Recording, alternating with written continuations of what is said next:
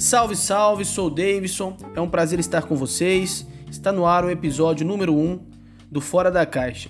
O seu, o meu, o nosso podcast que traz dicas valiosíssimas para você se dar bem no mercado de trabalho. Em um mercado cada vez mais competitivo, as instituições tornam-se cada vez mais exigentes. Para fazer frente à concorrência de candidatos ou garantir sua permanência em uma organização, é necessário que se adote comportamento que te permita se tornar raro.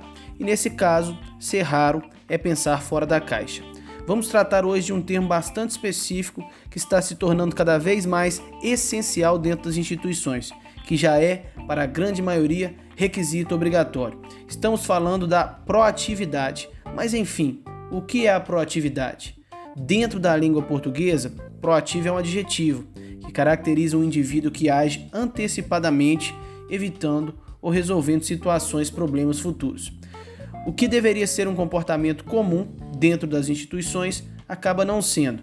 Isso porque ser proativo, na maioria das vezes, nos obriga a deixar nossa zona de conforto, o que exige um esforço maior. Na maioria das vezes, preferimos por fazer somente aquilo que nos é pedido, matando aí qualquer possibilidade de utilizarmos nossa percepção e senso crítico ou de risco para aumentarmos a nossa produtividade. É válido ressaltar que nenhum indivíduo nasce proativo por ser um comportamento pode ser desenvolvido. Basta entendermos o porquê fazemos as coisas e onde gostaríamos de estar. Pense bem, se a proatividade é algo raro, tende a ser valorizada pelas instituições. A ideia não é ser proativo pelo simples fato de ser. O que estamos falando é de uma proatividade que te tornará essencial à instituição em que você trabalha, que te fará performar mais e melhor, te deixando apto a uma promoção, que é o que, enquanto colaboradores, buscamos. Agora que você já conhece o conceito de proatividade, que tal colocar em prática?